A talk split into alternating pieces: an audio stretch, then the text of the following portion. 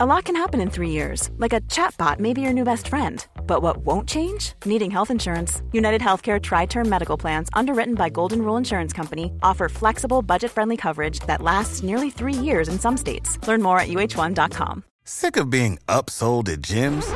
My guy, you're currently a base member. For $90 more, I can upgrade you to our Shred membership. For 130 more, you'll be a Swole member. And for just $300 more, you'll reach Sweat Platinum. At Planet Fitness, you'll get energy without the upsell. Never pushy, always free fitness training and equipment for every workout. It's fitness that fits your budget. Join Planet Fitness for just $1 down and $10 a month. Cancel anytime. Deal ends Friday, May 10th. See Home Club for details.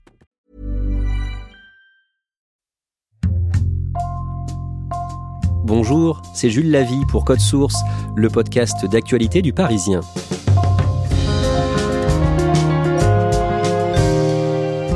Elle a été mariée à 14 ans à un jeune homme qu'elle n'avait jamais vu.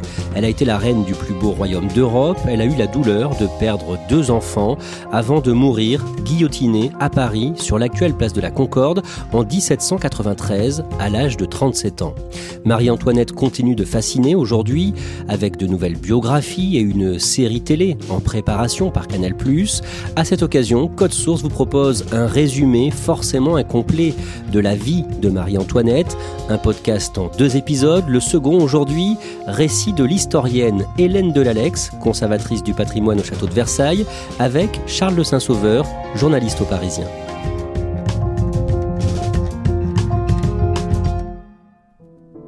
Hélène Delalex, on parlait du comte Axel de Fersen, ce beau militaire suédois, à la fin du premier épisode. La relation privilégiée qu'il entretient avec Marie-Antoinette fait beaucoup parler. L'affection que Marie-Antoinette a du mal à cacher, eh bien, elle commence à donner quelques ombrages à certains et puis les jalousies se développent. Même si Fersen eh bien, fait tout pour euh, préserver la réputation de la reine, il faut bien comprendre qu'il ne fait pas du tout partie de cette petite coterie. Justement, il est beaucoup plus à part.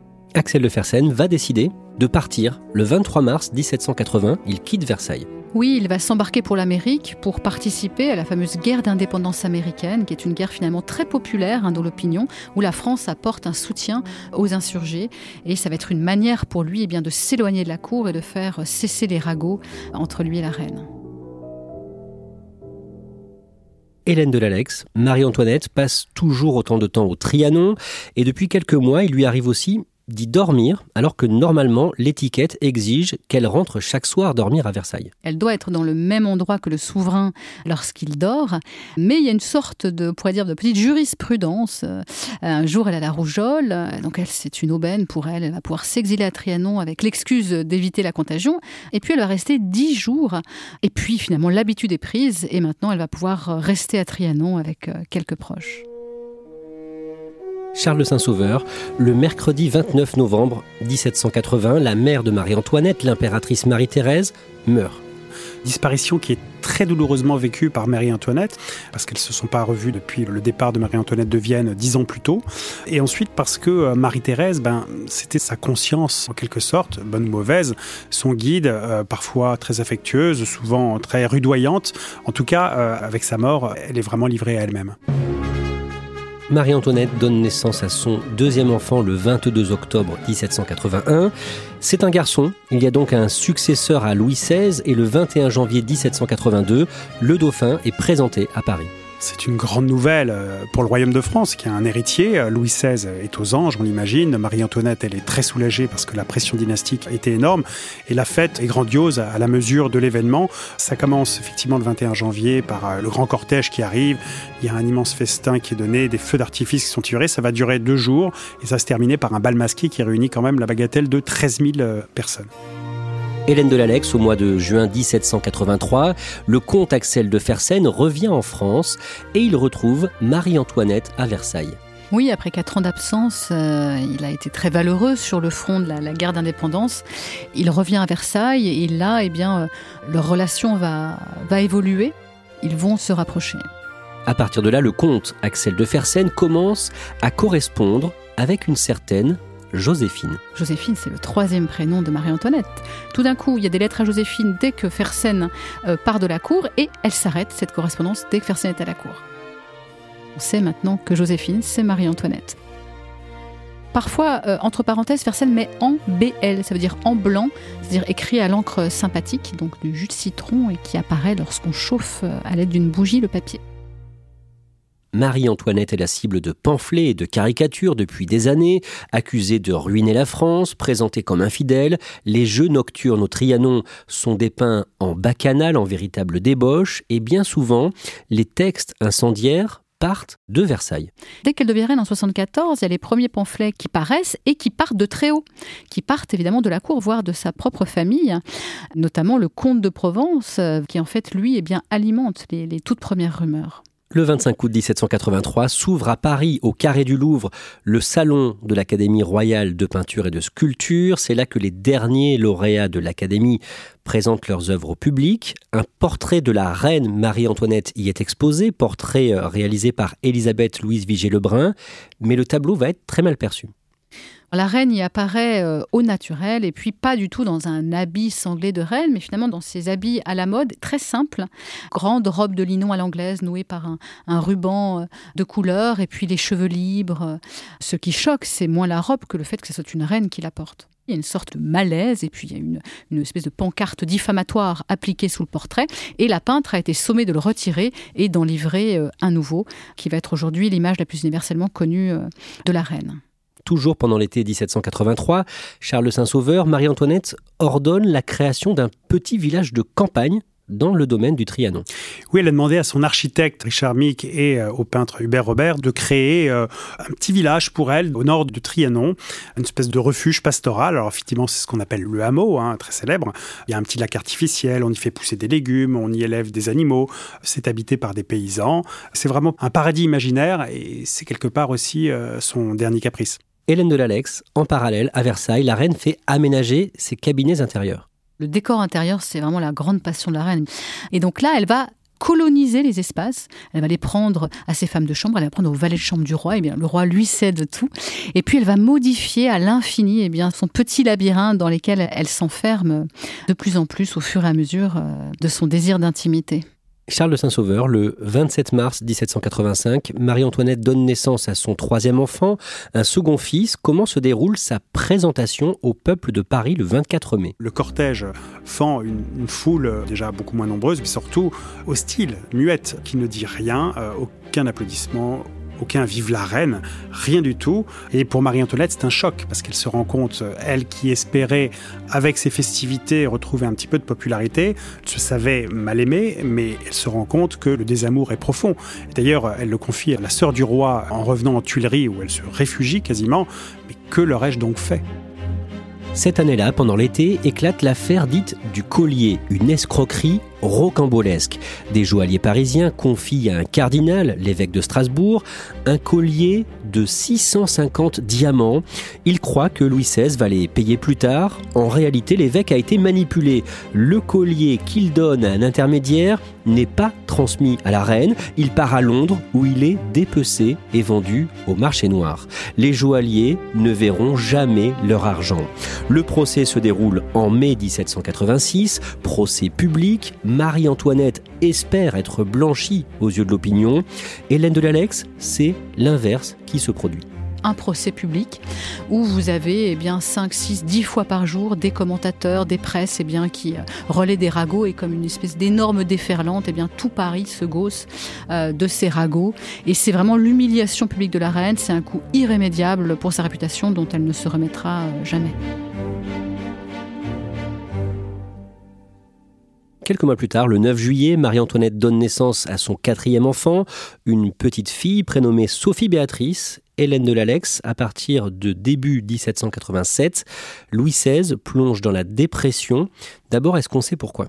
Ben, À la fois, Louis XVI, c'est un roi moderne, il est parfaitement conscient qu'il faut faire des réformes pour plus de justice fiscale dans cette société. Des trois ordres qui est absolument à bout de souffle. Mais tous ces contrôleurs généraux des finances, eh bien, ils tombent tous les uns après les autres devant la fronde des, classes privilégiées que sont la noblesse et le Parlement, qui refusent tout systématiquement des impôts égalitaires, des réformes. Et donc après le, dernier échec de, Calonne, son ministre, eh bien, Louis XVI sombre euh, vraiment une sorte d'atonie.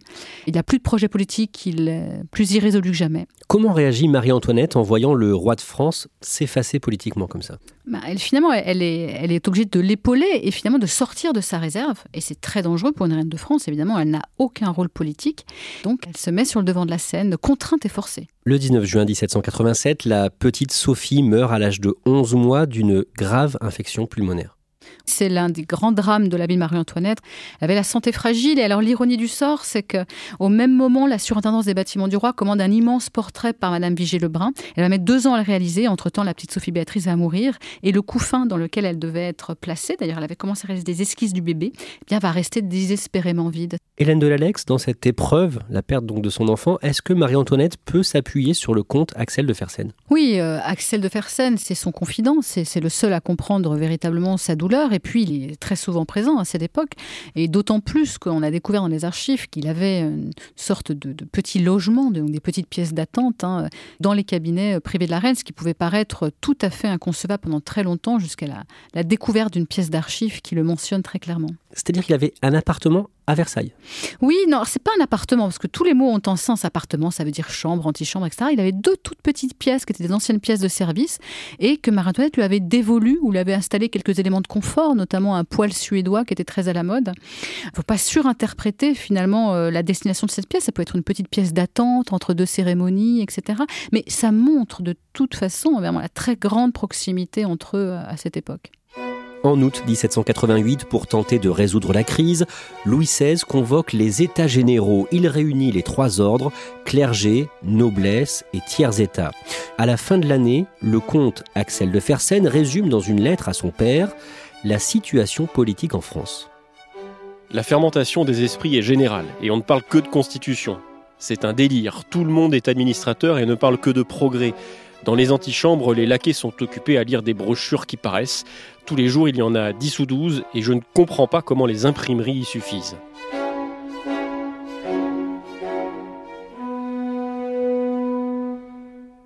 Charles Saint-Sauveur, le 4 juin 1789, Marie-Antoinette et Louis XVI connaissent une nouvelle fois la douleur de perdre un enfant. Oui, Louis-Joseph, l'héritier du trône, le dauphin, meurt à, l'âge de 7 ans et demi euh, d'une tuberculose osseuse, dans d'affreuses souffrances. Euh, donc voilà, c'est un vrai traumatisme pour les parents, parce que à la tragédie personnelle s'ajoute évidemment euh, l'immense pression politique qui tonne. Hélène de l'Alex, que se passe-t-il pour eux deux jours plus tard, le 6 juin? Ils sont à la chapelle ardente en train de veiller le corps de l'enfant et eh bien il y a des députés des États généraux qui viennent demander à ce que Louis XVI euh, comparaisse. Ils insistent plusieurs fois et la Louis XVI eh bien s'offusque eh bien qu'il n'y ait pas euh, un seul homme qui soit père et qui comprenne eh bien cette épreuve personnelle. Le 14 juillet, c'est la prise de la Bastille. Marie-Antoinette demande aux Polignac, aux Dartois et aux grandes familles de la cour de s'enfuir. 4 août, abolition des privilèges, suivi le 26 août de la Déclaration des droits de l'homme et du citoyen. Hélène de l'Alex, début octobre, les esprits s'échauffent en raison d'un banquet offert à un régiment, le régiment de Flandre, arrivé récemment pour contenir les émeutes parisiennes. Et le 5 octobre, des dizaines de milliers de révolutionnaires parisiens marchent jusqu'à Versailles Marie-Antoinette assiste à un déchaînement de violence. Il y a une sorte de d'idée de complot en fait parce qu'en fait il y avait des mauvaises récoltes donc il y avait une disette qui sévissait et puis finalement il y a cette espèce d'idée folle échauffée de mensonges avec la presse, qu'en fait c'est le roi qui bloquerait l'approvisionnement des denrées pour réduire son peuple par la faim. Et donc là, eh bien, c'est la marche des femmes le 5 octobre. 6 à 8 000 femmes prennent le chemin de Versailles, conduites par Maillard, le vainqueur de la Bastille, pour demander du pain euh, à Versailles. Et que se passe-t-il? Eh bien, le peuple s'amoncelle dans la cour royale, les troupes de Lafayette viennent en renfort pour essayer de contenir la foule. Et donc, juste avant l'aube, le peuple pénètre à l'intérieur du château, se dirige vers les appartements de la reine, qui a juste le temps de s'enfuir par la petite porte dérobée qui se trouve à gauche de son lit. Le peuple est assemblé dans la cour de marbre et réclame que le roi puis la reine eh bien, paraissent au balcon.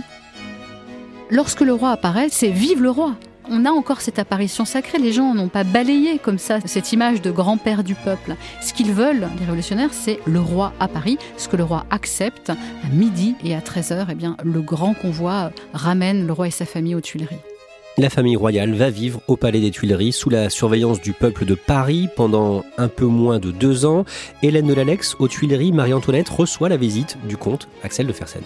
peu à peu et très vite d'ailleurs, hein, la, révolution se, radicalise, ça devient de plus en plus dangereux. Et véritablement, Fersen, à cette époque, c'est le seul qui reste et qui va déployer une énergie absolument considérable pour essayer eh bien, de rameuter toutes les puissances européennes pour sauver la monarchie, sauver sa reine.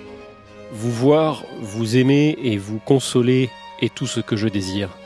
Adieu, ma tendre amie. Je vous aime et je vous aimerai toute ma vie. À la folie.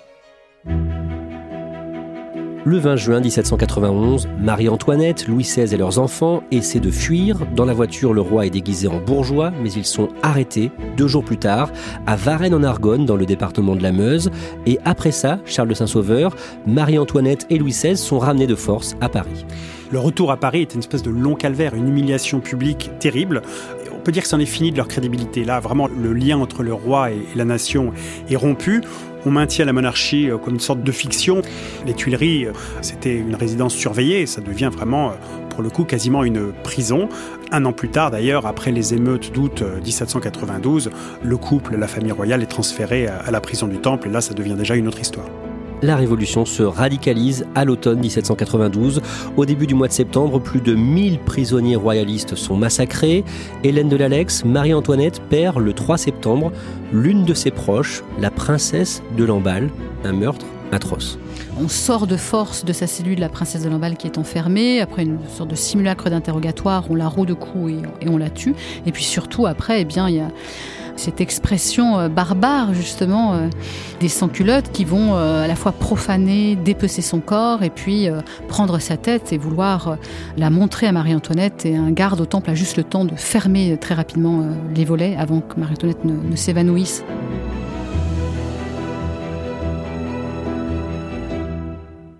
Le 19 janvier 1793, Louis XVI est condamné à être exécuté. Hélène de l'Alex, racontez-nous les adieux de Louis XVI à Marie-Antoinette à la prison du Temple. C'est un silence, personne ne sait quoi se dire.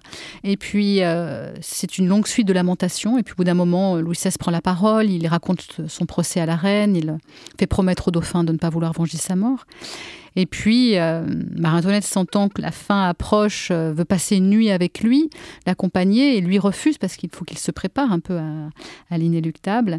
Mais il promet de repasser la voir le lendemain matin, et Marie-Antoinette attend en vain, et le roi ne, ne trouvera pas le courage de revenir la voir au petit matin du 21 janvier. À 7 heures, c'est en entendant une clameur de joie que Marie-Antoinette, de sa cellule, comprend que son époux vient d'être guillotiné. Hélène de l'Alex, est-ce que l'on sait ce que fait le comte de Fersen pendant ces heures sombres pour Marie-Antoinette. Là, ils n'ont plus beaucoup de relations. Euh, il y a quelques derniers fidèles royalistes, comme le chevalier de Jarjaï, qui va faire passer eh bien quelques derniers messages, quelques dernières mèches de cheveux. Et notamment, il, envoie à Fersen, de la part de Marie-Antoinette, un tout dernier message sur un, petit carton. Euh, Marie-Antoinette a dessiné les armes de la famille de Fersen avec une nouvelle devise, « Tutto a te mi guida », donc « Tout me conduit vers toi ». Marie-Antoinette est jugée à son tour le 14 octobre dans l'ancienne Grand Chambre du Parlement de Paris, rebaptisée Salle de la Liberté.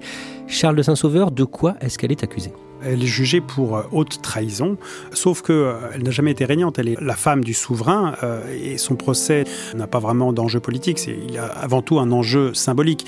Quelles que soient ses fautes, ce procès reste comme une des pages noires de la Révolution. Hélène de l'Alex, elle est même euh, accusée d'inceste sur son fils, c'est ça? Oui, ça se passe le deuxième jour du procès. C'est euh, une espèce d'enragé de Hébert, substitut du procureur de la commune, et qui euh, veut détruire finalement ce qui reste à détruire, c'est-à-dire la mère, qui finalement est le seul rôle que lui reconnaissait la monarchie, et puis une qualité tout à fait incontestable. Et après, une espèce de simulacre d'interrogatoire qui a terrorisé le pauvre petit Louis XVII, eh bien, il l'accuse eh bien de toutes les débauches possibles, et notamment d'inceste. Dans la nuit du 15 au 16 octobre, le jury délibère pendant une heure. Le verdict tombe à 4 heures du matin. La reine est condamnée à être guillotinée. Il lui reste 8 heures à vivre. Marie-Antoinette écrit une dernière lettre à sa belle-sœur, dont elle est très proche, Madame Elisabeth. C'est à vous, ma sœur, que j'écris pour la dernière fois. Je viens d'être condamnée, non pas à une mort honteuse, elle ne l'est que pour les criminels, mais à aller rejoindre votre frère. Comme lui innocente, j'espère montrer la même fermeté que lui dans ces derniers moments. Je suis calme, comme on l'est quand la conscience ne reproche rien. J'ai un profond regret d'abandonner mes pauvres enfants. Je demande sincèrement pardon à Dieu de toutes les fautes que j'ai pu commettre depuis que j'existe. Je pardonne à tous mes ennemis le mal qu'ils m'ont fait. Adieu, ma bonne et si tendre sœur. Puisse cette lettre vous arriver. Pensez toujours à moi. Je vous embrasse de tout mon cœur, ainsi que mes pauvres et chers enfants. Mon Dieu, qu'il est déchirant de les quitter pour toujours.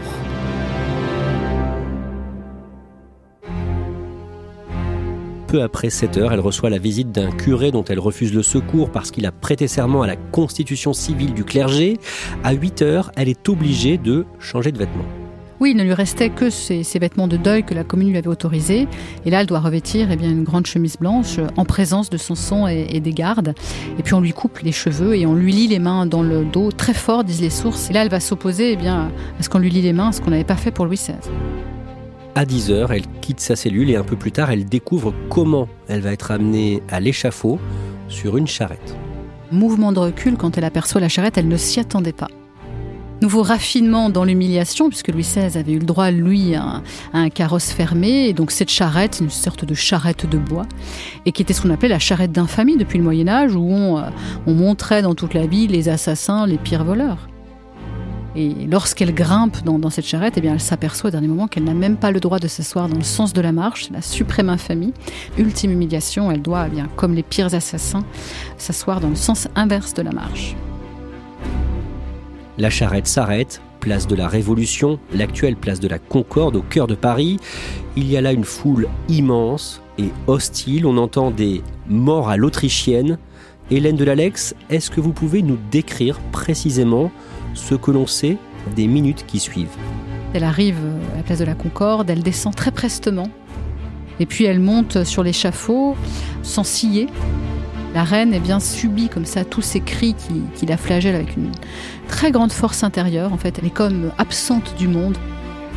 Et puis elle jette un dernier regard au jardin des Tuileries, et puis euh, on la bascule sur la planche et euh, la lame tombe.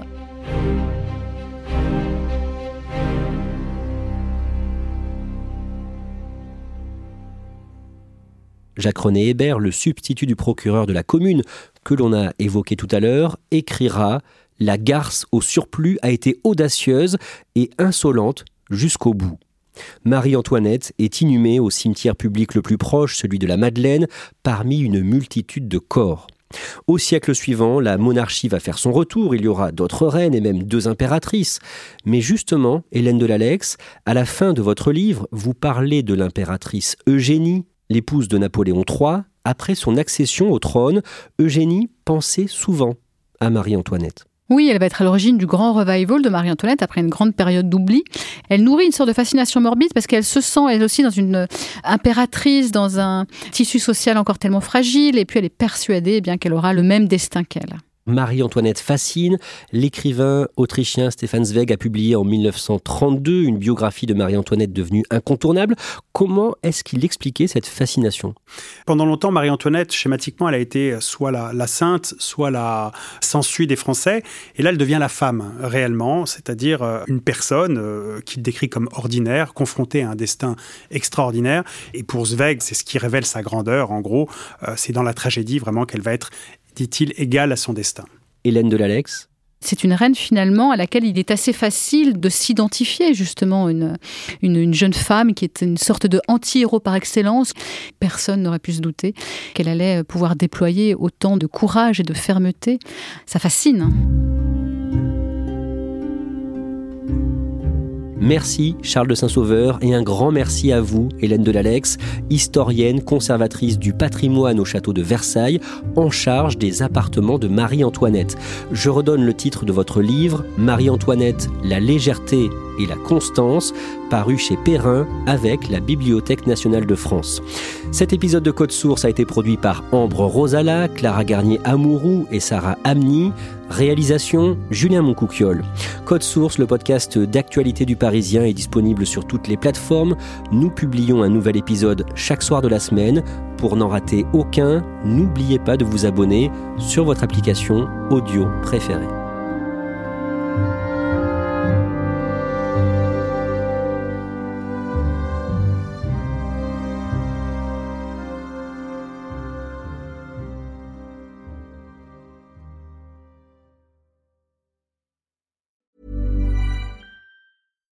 Normally, being a little extra can be a bit much, but when it comes to healthcare, it pays to be extra.